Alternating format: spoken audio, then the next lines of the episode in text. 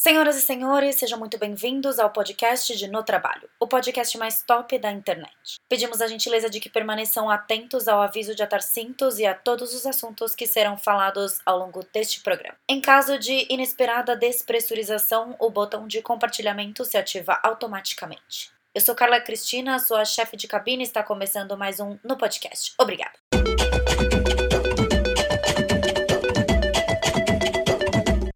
Oi, pessoal! No episódio de hoje eu trouxe aqui uma seguidora. Vocês acham que eu não interajo com vocês? Mentira, vocês sabem que eu respondo sempre, sempre que eu consigo. E eu trouxe uma seguidora para conversar um pouco. A Luíse, ela tá aqui pra gente falar sobre emprego dos sonhos. É, a Luíse tem várias experiências em várias empresas e segmentos diferentes. Ela vai contar um pouco sobre a trajetória de carreira dela e a gente vai quem sabe no final desse episódio chegar à conclusão de se existe ou não realmente o emprego dos sonhos. Então, pode entrar, Luiz e Vila! Aê! Oi, gente! Hoje a gente vai descobrir aqui se tem mesmo o emprego dos sonhos. É, vou me apresentar primeiro, né? É, bom, meu nome é Luíse, eu sou formada em letras. Maconheira. Claramente. eu queria dizer que eu saí o quê? Zero drogas da faculdade, a minha faculdade era pública ainda. É, não sei como. Você temos se formou, uma guerreira, mas temos é, uma guerreira. Força ao ícone. Bom, eu comecei é, minha carreira profissional antes da faculdade, na verdade. Eu fiz um estágio numa assessoria de imprensa. E aí, depois que eu entrei na faculdade, é, eu fiz um projeto para uma empresa júnior, de assessoria de imprensa também. É, foi aprovado, fiquei lá por um ano que era uma empresa júnior de economia. Nada a ver com letras. Nada a ver com letras, mas eu sempre gostei. E aí, depois trabalhei em marketing na IESEC, que é uma organização de intercâmbios, enfim. Uh, trabalhei com conteúdo era estagiária de conteúdo de quando as redes sociais começaram a trabalhar com empresas mesmo. Fui para desenvolvimento de negócios depois na IESEC de novo. Dei aula numa escola por um projeto da faculdade. Depois eu montei a minha empresa, que era uma agência de branding, chamava Lola. Chama ainda, faço alguns projetos ainda ah, ela Lola. ainda existe, que legal. Existe que era uma agência voltada mais para moda e beleza Uhum. e lifestyle. E depois eu fui trabalhar com marketing de influência numa agência de São Paulo. E hoje eu trabalho com marketing institucional numa empresa de meios de pagamento. É, Que não tem nada a ver com nada do que você. Assim, Então. tem um pouco a ver com a questão da empresa júnior de economia Aham. e tal, mas. Então, o que que eu aprendi? Primeira coisa que eu aprendi, tá? Todas essas coisas aqui que eu fui fazendo, na época, faziam muito sentido pra mim. Todas. Não necessariamente elas faziam sentido uma com a outra, Isso. mas elas faziam sentido pontualmente naquele momento pra você. Sim. Tá. Então, assim, quando eu fui trabalhar com assessoria de imprensa, eu fui porque eu queria conhecer. Aí, depois, quando eu fui pra assessoria de imprensa na empresa júnior, foi porque eu queria saber mais sobre economia, e aí eu sabia fazer isso, e aí eu juntei o agradável. Fui trabalhar em marketing porque eu gostava de comunicação. E aí tem uma coisa interessante, assim. Quando, né, nessa época, né, a gente não tinha as redes sociais como são hoje. Então, pra mim, tipo, trabalhar com marketing, assim, era uma coisa muito diferente do que é hoje. É, eu, na, na escola, assim, eu sonhava em trabalhar em revista. Era, tipo, o auge pra mim. Trabalhar Que era o que as blogueiras são hoje, né? A revista naquela época era Exatamente. absurdo, assim. Exatamente. E aí, enfim, então assim, quando eu trabalhei com conteúdo foi porque eu gostava de escrever, e aí eu trabalhava escrevendo sobre coisas que eu achava legal, desenvolvimento de negócios, eu queria aprender sobre negócios, por várias coisas que eu tinha aprendido em economia. É, ah, que eu fiz aulas de economia, eu não citei esse detalhe. Hum, Eu fiz aulas de economia, puxei na minha faculdade, podia fazer isso. eletiva. Eletivas. Peguei umas aulas lá de. Eu fiz Libras nas minhas eletivas. É, a minha era obrigatório, Libras, né? Ah, é verdade. Então- É, não, a minha era eletiva. Que é também uma matéria super legal. É legal, eu adorei. Você tem dessas, dessas partes da sua carreira, tem alguma aí que você fala, putz, não deveria ter feito, teria, poderia ter passado em branco, ou. Não, eu teria feito mais coisas, talvez. Mas o tempo não deixava também, né? É, não dá pra abraçar o mundo. Mas eu, assim. Ah, no meio do caminho também eu tive um programa na rádio. Ah, é verdade. Tive um programa na, na rádio CBN já. Chique. Você conheceu o Milton Jung pessoalmente? Não. Ai. eu trabalhava chateada. com o Deva Pascovitch. Ai, que legal! Ele era ótimo. Então, enfim, eu, eu nunca me arrependi, assim, de nenhum projeto, de nada que eu tenha feito. Porque eu acho que tudo, absolutamente tudo que você faz, você ganha experiência, você aprende alguma coisa, você descobre que você não gosta também, isso é muito importante. Com certeza. Mas eu acho que até mais do que descobrir o que você quer, descobrir o que você não quer. Sim. É, e como lidar também com isso, né? Com o que você não quer. Porque. Porque mesmo dentro do seu emprego que você julga ser dos sonhos, tem coisas que você não quer dentro dele, né? É, primeiro que não existe realmente isso de emprego dos sonhos. Então a gente, a gente já, já, chegou a essa conclusão. Chegou a essa conclusão Spoiler. aqui na charada. Mas assim, pelo menos no que eu já vivi, e aí a Carla também vai poder falar assim nas experiências dela, que são um pouco diferentes das minhas. Quem ainda não conhece a carreira dela, episódio 1, pessoal. Olha ela fazendo propaganda do meu podcast, dentro do meu podcast, arrasou. é isso. É, mas não, não tem, assim, não. todos eles tinham várias coisas que eu gostava de fazer, várias coisas que eu não gostava de fazer. E alguns eu fiz porque, gente, tinha que fazer, sabe? É isso. Por exemplo, eu dei aula porque eu precisava de horas lá para me formar. E aí, em vez de sentar e chorar, eu falei, ah, vamos embora, vamos fazer isso logo, sabe? O jeito mais rápido era dar é. aula, é. E assim, Acho que até nas profissões mais glamurosas, né? Porque não é assim. Hoje você já trabalhou em, em profissões muito legais, tipo, você trabalhou na Rádio CBN, é, eu trabalho com maquiagem, que é uma coisa incrível, eu adoro o meu trabalho, mas o meu trabalho, apesar de testar produtos fazer parte da minha rotina, não é 100% do meu trabalho. E dentro da minha função de gerente de produto, eu tenho uma caralhada de coisa que eu não gosto de fazer. E aí. Não, mas dá um exemplo. Tipo, coisa do sistema. É assim, eu vou fazer um produto, daí eu tenho que estudar o mercado. E essa parte de estudar o mercado eu adoro, porque aí eu pego pesquisa de mercado, eu pego o produto da concorrência, eu analiso, pego números, que aí é a parte que eu curto, que é refinamento de números, entender correlação entre compra de um produto e compra de outro. E aí eu pego todas essas informações, pego todos os insights do produto, que é uma parte incrível de fazer também. E aí chega em determinado momento, eu tenho que planilhar esse projeto e eu tenho que colocar ele dentro de um sistema e depois eu tenho que alimentar as informações desse sistema. E eu tenho que seguir um cronograma que o gerente de projetos vai me aconselhar e tal. Mas essa parte de sistema, de fazer, de fazer o, o, o by the book do projeto, para mim é uma chatice. E eu tenho que fazer, porque se eu não fizer, meu projeto não vai ser lançado, ele fica só no campo das ideias. Não, e tem toda a parte de burocracia também, né? É, exato. Tipo, ah, eu quero lançar o produto agora. Não dá pra lançar o produto agora, filho. Tem que testar o produto. É todo assim. É, a galera que lança. A Chata de Galocha até falou quando ela lançou as máscaras dela. Eu não sabia que demorava um ano para você lançar um produto cosmético. E demora. E não é um ano. Tem que ser aprovado, você tem que testar. E essa parte é chata, porque essa parte você tem que esperar. Ou às vezes você quer fazer um produto e você precisa atingir um custo nesse produto. Você não pode fazer o que você quer porque você tem um custo para atingir. Então essas coisas são frustrantes. E, e, e, o glamour, é, o glamour do trabalho se perde. Não existe glamour nessa hora. Não existe glamour em você sentar a bunda na cadeira e preencher um sistema e, e, fazer um. colocar uma informação. E se você preenche o sistema de qualquer jeito, com a informação de qualquer jeito, depois o cara lá na frente vai voltar para você te fazer um monte de pergunta. Então, não é. E, tipo, além de não ser um trabalho legal, não é um trabalho que você pode fazer de qualquer jeito. Nenhum trabalho você pode fazer de qualquer jeito, né? Mas não é uma coisa que se você fizer mais ou menos, passa. Uhum. Se você fizer mais ou menos, você atrasa o seu projeto que você quer lançar. Uhum.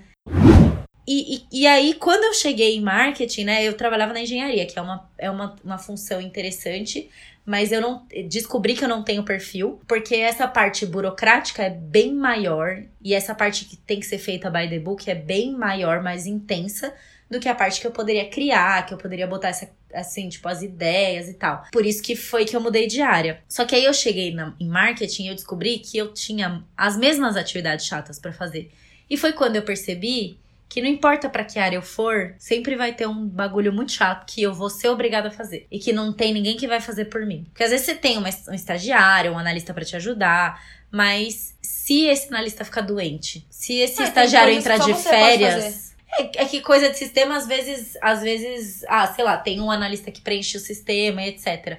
Mas, às vezes, se o cara fica doente ou entra de férias, você não sabe fazer o negócio. E você tem que ver se ele tá fazendo direito, né? Aí já, e aí já é um outro Um outro rolê. Um outro rolê, que daí é sobre gestão de pessoas. Que pode ser tema para outro podcast. Você tem que aprender a lidar com essas coisas chatas. Tem que aprender a dibrar essas coisas. E, e, você tem que ter sempre em mente das partes legais e chatas do seu trabalho. Saber o que é chato no seu trabalho te ajuda. Porque você fala, meu, essa parte é chata, eu não gosto de fazer. Então eu vou criar um método meu. Não precisa ser um método que todo mundo vai usar. Mas eu vou criar o meu próprio método de fazer isso do jeito melhor e mais rápido possível para acabar logo e eu poder me dedicar às coisas que eu gosto de fazer. Então, saber o que você não gosta é muito importante. Não, isso é minha RH. Inclusive, beijo, Mayuli. Está sendo citada aqui. é, ela me ensinou isso muito bem, assim. Porque ela falou, cara, assim, tem várias coisas que eu também não gosto de fazer aqui. E aí, você apenas senta, faz a sua listinha e faz o que você tem que fazer, sabe? Não fica pensando muito, porque às vezes você fica até muito mais tarde no trabalho sua, sua vida começa a pesar muito. É, uma coisa que ela fala para mim muito legal é não torne as coisas mais pesadas do que já são. Nossa. Maravilhosa, né? Total.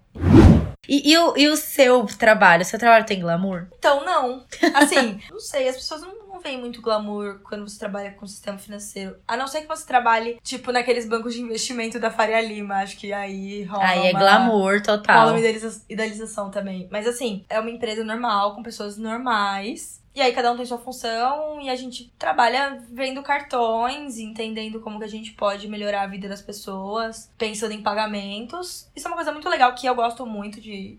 de é, pensar, é, então, mas... mas tem glamour para você. Porque, pra mim, porque tem. você gosta do que você Sim. faz.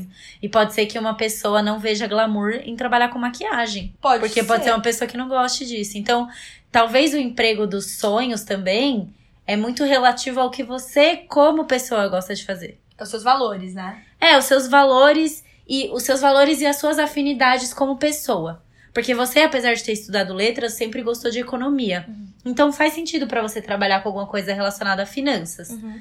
Eu, apesar de ser engenheira, sempre gostei de cosméticos. Então, para mim, faz sentido eu trabalhar com cosméticos. Uhum. Mas, às vezes, aquela pessoa que está ali naquele lugar, que pode ser o melhor emprego da face da terra, tipo a Andy do Diabo Veste Prada, uhum. ela tava no emprego dos sonhos, o emprego que milhões de garotas dariam a vida para ter, que é trabalhar numa revista de moda. Que, na verdade, às vezes essas milhões de garotas não sabem como é de verdade o trabalho. Não, né? com certeza não. Mas é um emprego que tem glamour. Uhum. Porque você tá em várias festas que hoje é também as blogueiras. É um emprego de blogueira. emprego de é blogueira. super glamouroso, só que não. De enfim. assistente, tipo, assessora de blogueira. Eu trabalhei já e ainda trabalho com algumas, diretamente com algumas assessoras. E assim, gente, é pura ilusão. É pura ilusão. Então, assim. Ralação 100%. Ralação. E às vezes você tá numa festa super legal, só que você tá tão cansada tão de saco cheio de tanta coisa que você teve que resolver. Vamos, vamos parar de idealizar. E rola, é, e rola às vezes um certo ranço de você estar tá naquele evento, porque justamente você tá cansado, ou às vezes vai um monte de gente que você não gosta. Todo trabalho, por melhor que ele pareça ser, ele tem a parte ruim. Uhum. E se esse trabalho não se alinha com os seus gostos pessoais, acho que nem só os seus valores, uhum. mas os seus gostos pessoais, ele não vai ser glamouroso para você. É, eu tenho uma, uma história muito legal, assim, porque a gente fez uma campanha relacionada a futebol. Vários amigos meus que trabalham com marketing também, meu, dariam piraram. sangue, piraram, assim, na ideia, enfim, no produto e tal. E pra mim era. Sabe, Caguei. Eu, eu vi total como uma coisa profissional, assim. Porque eu não acompanho, eu não, não não é um mundo que me pertence. Então. Tipo, e aí é... isso é tão relativo, né? E aí você fica tipo, ah, legal, tô trabalhando com futebol. Então, ah, legal, tô trabalhando com maquiagem.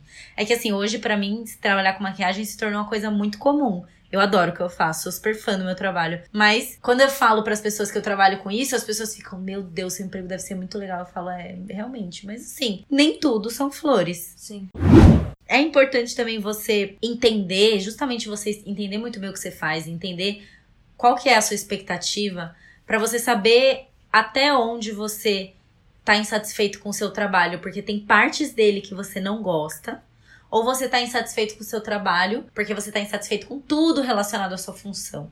Que aí isso pode entrar é, até em casos mais graves, de você gostar da sua função, gostar do que você faz, mas você ter um, um problema psicológico que hoje atinge muita gente, que é a síndrome de burnout, onde você simplesmente tá. Burnout, né, do inglês é, é queimar, né? O burnout é, é você Pane. dar um pane, exato. E, e até nessas profissões mais glamourosas. Principalmente, Principalmente nelas, porque você tem muita pressão. Às vezes de você mesmo. de você mesmo. Porque muita gente daria tudo pra ter esse trabalho. Você tem uma crise de burnout. Ou então você fala assim, que foi o que aconteceu comigo. Tipo, cara, eu tenho um emprego que eu sempre quis ter. Como assim eu não tô feliz nele? Como assim? Eu passei exatamente por isso também. Eu tive uma crise de burnout e é um bagulho bizarro. É um negócio que você eu nunca vi na vida. Eu nunca, A forma tipo, como você se sente parece que você não se reconhece. você não se reconhece. Você você sai do corpo, Aham. você fica fora do seu corpo. E, e eu peguei os dados, fui, fui estudar um pouco sobre a síndrome de burnout. Tem um artigo muito legal da American Thoracic Society que fala que essa síndrome foi descoberta na década de 70. Os sintomas mais clássicos são, primeiro, a exaustão, que é uma fadiga que pode estar relacionada ao número de horas ou à quantidade de esforço que você se dedica a uma coisa específica, seja uma tarefa ou seja um projeto. Mas a característica principal dessa exaustão é que você, como funcionário, não vê muito bem ou muito diretamente o benefício dessa atividade que você está fazendo. Então é aquela estratégia que para você não tá muito clara, mas que foi top-down do seu diretor ou do seu VP e você tem que fazer porque tem que fazer, mas você não vê sentido. Porque, gente, vamos falar? Existe? Existe! É o que mais tem. Existe. Porque é isso aí, sabe? Porque às vezes é top-down pra ele também. É. Tipo, ele só, ele só tá passando a mensagem. E, e esse sintoma, ele, ele é uma sensação de esgotamento emocional. Não é exatamente uma fadiga física, mas é um esgotamento psíquico, que é aquela sensação de que a sua cabeça deu uma cozinhada, cabeça cozida mesmo. Além desse sintoma, tem também a apatia, que é basicamente uma atitude indiferente ou distante nos temas do seu trabalho, é, ou com seus colegas de trabalho, e é representada por um comportamento muito cínico, meio insensível. E, e você passa a tratar seus colegas de trabalho ou seus superiores, as pessoas que são ali, trabalham diretamente com você, com uma certa impessoalidade. Então são pessoas que você se relaciona às vezes num nível mais pessoal, porque você passa o dia inteiro do lado da pessoa, você tem uma, uma relação ali com ela, só que aí você passa a tratar ela como se ela fosse o cara do telemarketing que te atende quando você precisa mudar o plano do celular. Aí você começa a, a, a não ter muita noção de como você se comunica com as pessoas no geral. E aí as pessoas começam a te falar assim: Nossa, você tá meio grossa. E aí você tem vontade de ser mais grossa ainda. Mas essa não é você. Gente, é muito estranho falar isso. É muito estranho. é só, só, Só quem, quem- tem, sabe, meninas. Mas assim. Eu não desejo isso pra ninguém, porque é Não. bizarro, assim. Inclusive, assim, vamos, vamos falar. A gente tá aqui falando sobre isso pra, gente, pra não deixar chegar nesse ponto. Se você já está nesse ponto, cara, vá hoje procurar uma ajuda, sabe? Se você é, não se sente confortável pra falar com o seu chefe, tem alguma coisa errada já, sinto informar. Ou conversa com alguém que seja, não alguém que seja par do seu ge- gestor, mas alguém que tenha o mesmo cargo que ele, mas que não tenha relação com a sua área. Que na minha empresa a gente chama de mentor. Que é, né, eu, eu tenho um, um diretor lá que é meu mentor, e aí eu converso com ele sobre esses temas de trabalho, mas ele não tem ação, ele não pode agir porque ele não tá ligado à minha área. Ele, ele é da manufatura, eu sou de marketing a gente não tem relação nenhuma. Porque, assim, além desses sintomas todos, você gera uma autofrustração, né? Uma, uma ausência de sa- satisfação profissional. Porque você tá com a cabeça exausta, porque aí você não consegue raciocinar direito, você começa a sambar nas atividades mais simples do seu dia, tipo responder um e-mail, tipo preencher uma planilha de Excel que você fazia com a mão amarrada nas costas. Tudo se torna muito moroso pra você. E aí você começa a se frustrar, porque você não consegue entregar o resultado na altura do que seu gestor espera, que seu diretor espera e etc. E aí vira um ciclo. Não, e assim, eu não sei como é nos outros estados, mas aqui em São Paulo, principalmente na capital, a gente é muito ligada, tipo, a gente, nosso trabalho é nossa vida, né? Então, Tem um monte de capricorniano aqui nesse lugar. Então, se você não não tá bem no seu trabalho, você leva isso pra sua vida pessoal. Tipo, eu estou falhando como ser humano.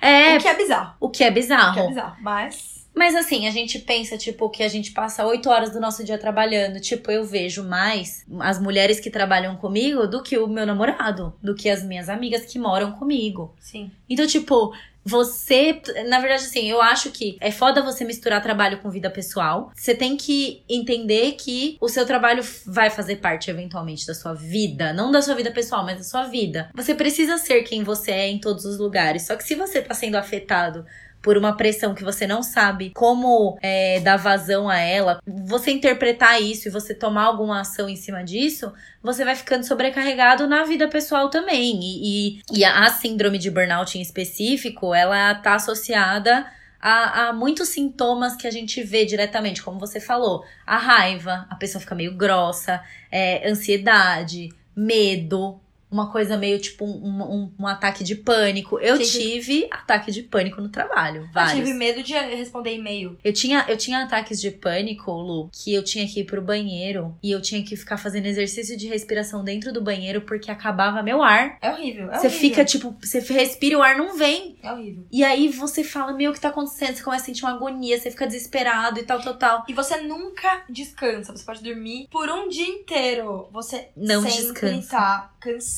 assim. Tipo um cansaço, o ombro, seu ombro fica pesado. Torcicolo. Torcicolo, sua coluna. É, e assim, o, prim, o corpo ele dá sinais, né? Porque quando eu tava perto da minha. Eu tive uma, uma síndrome de burnout, né? Eu tive um, um burnout quando eu já tinha mudado para marketing. E era uma área nova. E aí, assim, eu tinha a pressão de que eu fiz uma movimentação lateral. Eu cheguei em marketing com um cargo bom, sem saber o que era marketing. Então eu me sentia pressionada a saber tudo que a pessoa que tava do meu lado sabia, porque ela tava com. tem um cargo parecido do que o meu. Então eu me sentia. eu me cobrava. E aí, quando eu não entregava as coisas na expectativa dos meus, dos meus gestores, gerava uma insatisfação em mim, porque eu falava, pô, mas quando eu tava na engenharia, eu fazia isso muito melhor. Por que, que eu não consigo reproduzir esse sucesso em marketing. E aí eu comecei a sentir muita enxaqueca. Porque assim, eu não sabia me comunicar que eu tava com dificuldade, porque a gente também tem um defeito seríssimo, nós como pessoas, de não demonstrar fraqueza. Então a gente nunca demonstra que a gente precisa de ajuda ou que a gente não sabe o que a gente tá fazendo direito. Porque no mundo corporativo, é, antigamente, isso era muito mal visto. Era, muito. Tipo assim, você, você não tem que ficar pedindo ajuda dos outros. E Você hoje, tem que saber fazer sozinho. Exato. Hoje, graças a Deus, isso está sendo mais falado sobre isso de pedir ajuda. Porque ninguém sabe, um super-herói. Então. E, e, e assim, é, é uma coisa séria. A gente, a gente acha assim. Que é, assim como tem muita gente que acha que depressão não é doença, tem muita gente que acha que estresse não é doença. E estresse é uma doença. Porque o estresse desencadeia várias outras outros sintomas.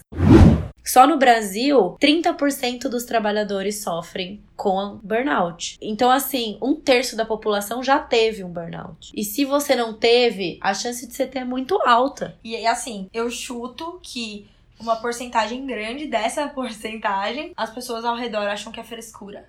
Bobagem. Ou então, meu, boletos precisam ser pagos. É verdade, boletos precisam ser pagos. Mas, Mas não seja... pagos com a sua vida, né? É, que seja uma coisa saudável. saudável. Um CNPJ não vale um CPF. Nossa, eu já ouvi isso. Eu achei essa frase genial. Não adianta você dar sua saúde pelo seu trabalho, porque uma hora você não vai conseguir mais. Isso vai se voltar contra você. Exato. Porque assim, né? No final das contas, a gente perde o propósito do porquê que a gente tá trabalhando. Por que, que a gente trabalha?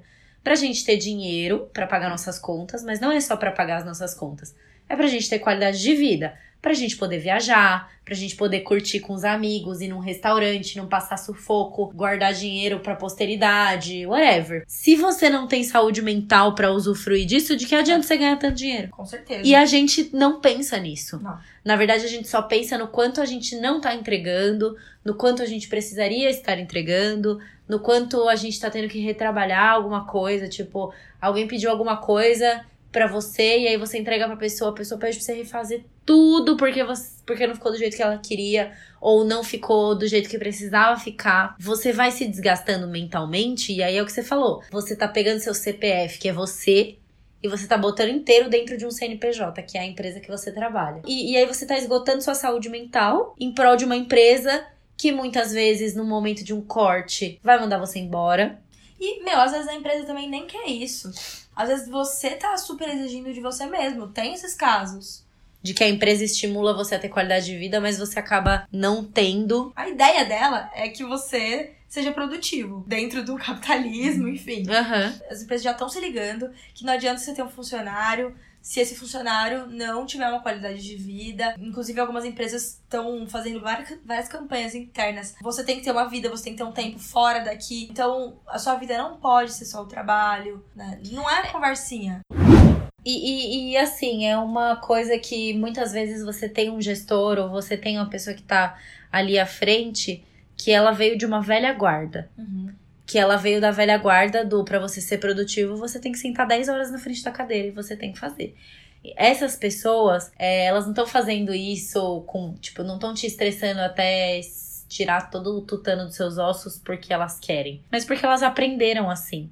E às vezes, por mais que a empresa ou o RH pregue essa cultura de qualidade de vida, para este gestor pontualmente é muito difícil. Porque ele não foi criado dessa forma. Sim. É igual uma criança, que você Sim. cria ela de um jeito e depois quando essa criança tem que mudar a cabeça dela, é muito difícil quando ela é adulta. Um chefe, um gestor é a mesma coisa. Então o gestor também precisa ter a cabeça aberta para entender que os tempos hoje mudaram, que hoje se exige muito mais porque a humanidade está ficando mais inteligente, então para você ocupar um espaço ali, você tem que ser 30 vezes melhor do que a mesma pessoa que ocupou seu cargo há 10 anos atrás era. Uhum. Então, essa, você precisa ser mais capacitado, todo mundo tem que ser mais capacitado. Hoje em dia, um curso de idioma não é suficiente. A demanda mudou muito, né? Exato. E, e, e os gestores, eles precisam acompanhar isso, porque o próprio gestor pode ser o salvador daquele, daquele funcionário que tá quase tendo um burnout. Se ele souber olhar, né? Se ele souber interpretar. Sim, sem dúvida. É, queria te fazer uma pergunta. Na prática. é, o que que você. A gente já sabe que o emprego dos sonhos não existe, mas assim, é, o que que você faz no seu dia a dia? Sei lá, cita duas ou três coisas que fazem com que o seu trabalho chegue mais próximo de ser o trabalho dos seus sonhos. Atitudes práticas pra melhorar o seu dia a dia, assim. Assim, quando eu tive o burnout, foi muito difícil porque eu não sabia. Ele veio. Ele veio como se fosse um caminhão me atropelando. E aí eu comecei a entender que era um aspecto psicológico. Eu pensei, como que eu posso impedir que isso aconteça? Não é tipo, eu preciso tratar quando isso acontece, mas preciso impedir que isso aconteça de novo. É, e aí, por incrível que pareça, as, as soluções que eu encontrei não tem nada a ver com trabalho. Eu comecei a estudar um pouco sobre cristais. E aí eu comecei, eu tinha alguns cristais em casa, e aí eu tenho uma colega de trabalho que ela trabalha com isso. Ela fez um colar de cristal pra mim. Ela me recomendou alguns cristais pra ter na minha mesa. Então, tipo assim, o que, que você fez pra contornar essa situação e pra voltar a produzir melhor? Eu comprei um cristal de quartzo branco e coloquei dentro do copo que eu uso pra tomar água. É, e você tirou o foco, né, também. Você começou a ver a vida De outro jeito. de outro jeito. É, É bizarro, porque assim, você precisa. Primeiro, você precisa ter uma atividade fora do trabalho. Não tô falando, no meu caso, eu tenho Instagram, mas não é nem o Instagram que me alivia a pressão da cabeça. É o crossfit. Eu faço atividade física. E, e aquele momento em que eu estou fazendo atividade física é um momento que minha cabeça fica 100% vazia. Porque aí você lembra que você é uma pessoa. Exato. Que você, independente daquele. Se a sua empresa fechar amanhã, você ainda é uma pessoa Exato. que gosta de cristais e não trabalha com isso, mas Exato. gosta disso e gosta de estudar isso. Assim. E, e eu passei a comunicar mais. Assim, o primeiro, a primeira vez que eu comuniquei que eu tava com um problema pra minha diretora, eu gritei com ela num call. Foi vergonhoso. Tipo, foi um pouco antes de eu sair de férias até. Gritei com ela num call, tava emputecida. Eu falei, olha, desculpa, mas ninguém ajuda aqui. Eu preciso que alguém. Desculpa, eu não nasci sabendo, eu preciso que alguém pegue na minha mão pra me ensinar, porque tá difícil. Não educada do jeito que eu acabei de falar, mas eu tive que falar e de um jeito ou de outro você tem que falar. Eu não fiz da melhor forma, tá- tava longe de ser a melhor Você forma. podia ter sido demitida. Eu podia ter sido demitida, mas eu falei. Eu acho que é importante você falar. Porque mesmo que o seu gestor ache que isso é frescura, que isso é balela, se você pelo menos expressa a sua insatisfação ou a sua dificuldade, às vezes não é nem insatisfação, é uma dificuldade, ele vai parar porque foi o que ela fez. Tipo, pensa, minha gestora, minha diretora é uma pessoa que eu admiro muito. E a gente tava tendo uns embates bizarros. Não conseguia fazer ela me entender. E aí foi um período em que a pessoa que intermedia a gente, que é a minha gestora direta, entrou de férias. Então ficou eu e ela. E aí eu tive que botar isso pra fora pra ela ver que eu tava com problema. E a atitude dela foi frear, tipo, puxar o freio de mão assim e falar: tá bom.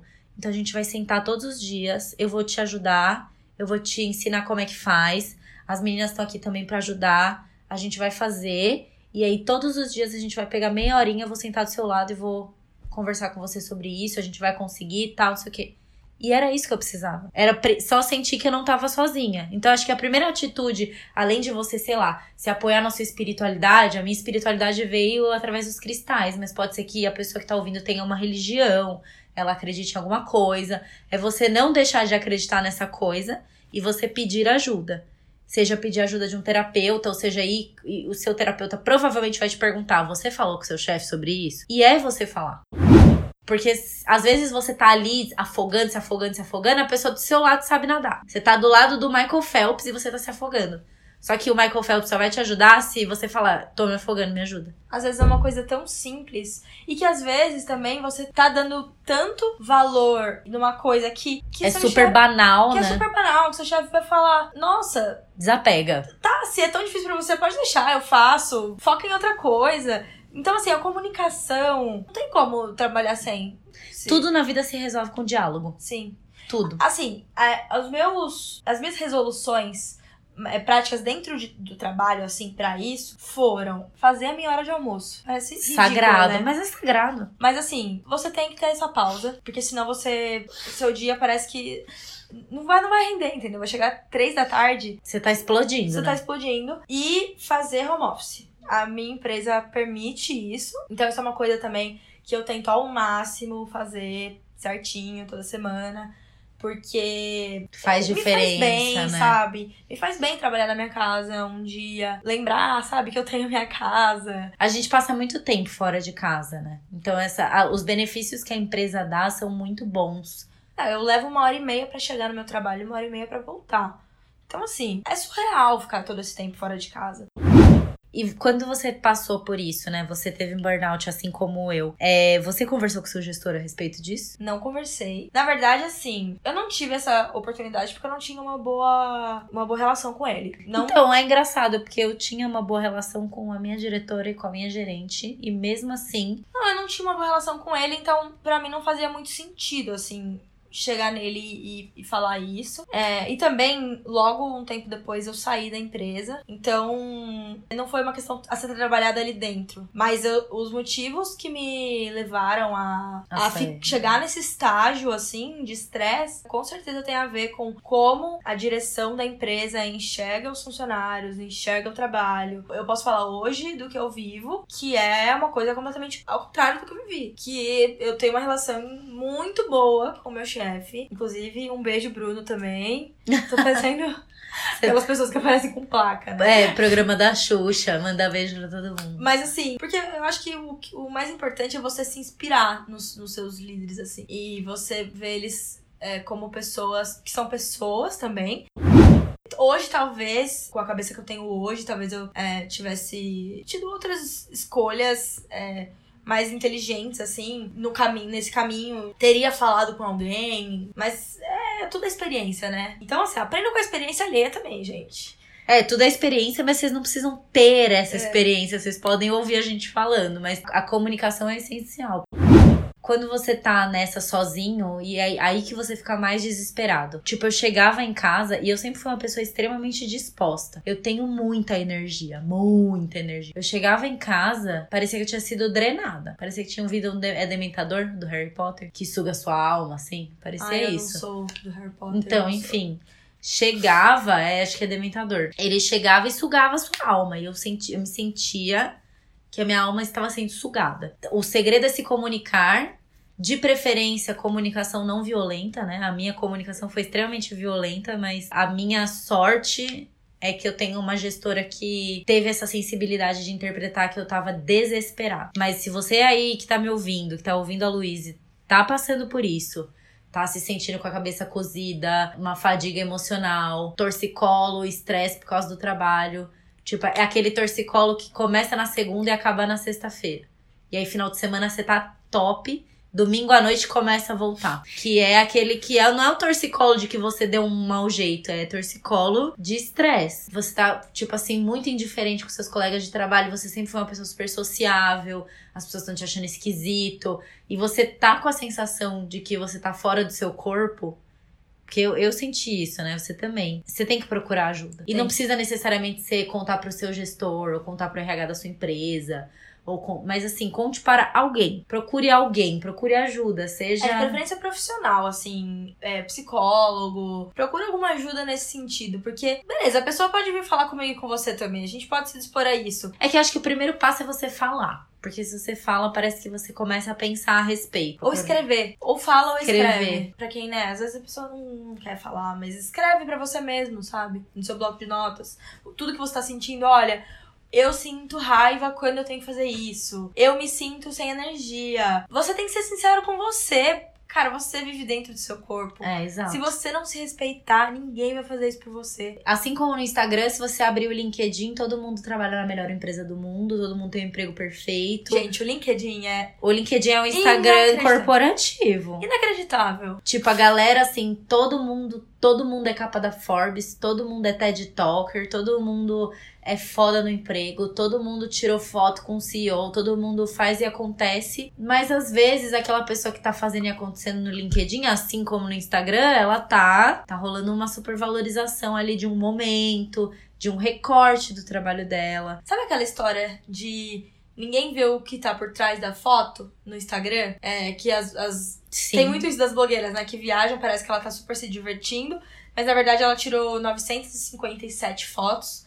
Antes daquela e perdeu a tarde inteira fazendo só isso e não se divertiu nem um pouco. É isso no trabalho, né? Assim, você perde. Você coloca sua energia numa coisa pra mostrar pros outros, mas na verdade ali dentro você não tá querendo Feliz. crescer, você não tá feliz. É só porque existe essa pressão de que você tem que ser feliz no seu trabalho e que seu trabalho tem que ser glamuroso e incrível. E que tudo tem que ser muito legal e que tudo é oba-oba. A maior parte das vezes é muito mais transpiração do que inspiração. Com a certeza. maior parte das vezes é transpiração. Não, e, e tem uma lenda, né, que assim, vamos desmistificar isso, de que marketing é uma coisa super legal e Oh. criativa. Quantas vezes você é criativa na semana? Não, sempre porque a minha personalidade é criativa, mas quantas vezes eu coloco a minha criatividade É. em prática, quantas vezes a minha criatividade vira um projeto, das 10 ideias que eu tenho, uma vai pra frente. Sim. E aí, as nove são frustrações que eu tenho que aprender a lidar. Então, assim, ah, marketing trabalha pouco. De onde eu vim, não. Tipo, eu trabalho pra cacete. É, De onde eu vim também. É. Que a galera fala, ah, marketing é só oba-oba, é só evento externo, apresentação de fornecedor cheio de, de confetinhos e tal. E mesmo isso que parece legal, nem sempre é, sabe? Nem sempre você tá super afim de ir naquele evento. Tem também os seus, Tem, seus ônus, nenhuma, sabe? é, nenhuma profissão é 100% glamurosa. Tipo, quando eu trabalhava na engenharia, eu adorava visitar fábrica. Eu sempre, continuo gostando de visitar fábrica, acho que é porque tá no sangue de engenheira. Mas tinha dia que eu tinha que ir pra fábrica fazer acompanhamento e eu não queria. Eu só queria chegar, olhar o negócio, assinar um papel e sair. Uhum. Porque nem tudo na vida é glamour, nem tudo na vida é oba-oba. Aliás, o oba-oba é 1% de todos os trabalhos, porque a modelo que você vê na revista, a foto da revista teve ela não bebendo água na noite anterior para não inchar, dela não comendo, ou dela fazendo não sei o quê, e de uma puta maquiagem, cabelo, e queima a orelha com a chapinha, e faz isso, faz aquilo, muda de pose, vai pra cima, vai pra baixo, pra te- ter. É o que você falou tira 900 fotos pra sair uma boa. Você não se diverte, você tá trabalhando. E todo trabalho tem sua parte chata. Se tiver oba-oba no trabalho, é um lucro. Tenham em mente de que toda profissão tem uma coisa muito legal e uma muito chata. Apenas saiba que existe um equilíbrio nisso. Coloque seu trabalho no lugar que ele tem que ficar. Nenhum CNPJ vale um CPF. Nem o seu próprio. Nem o da sua própria empresa. Galera, vamos procurar uma coisa pra desopilar a cabeça aí. Eu não quero que vocês cheguem no momento em que eu, te- que eu cheguei ou no momento que a Luísa chegou, de você tá numa situação que você chega em casa e fala, véi, quero mais viver, não quero levantar da cama. Mas acho que é isso. Eu tô super agradecida da sua presença aqui. Ai, maravilhosa. Meu, foi incrível. Você vai voltar. Com certeza. Ai, Você gente, muito vai obrigada. voltar. E galera, eu já vou pedir pra vocês me seguirem no arroba no trabalho. Contem lá o que, que vocês acharam do podcast.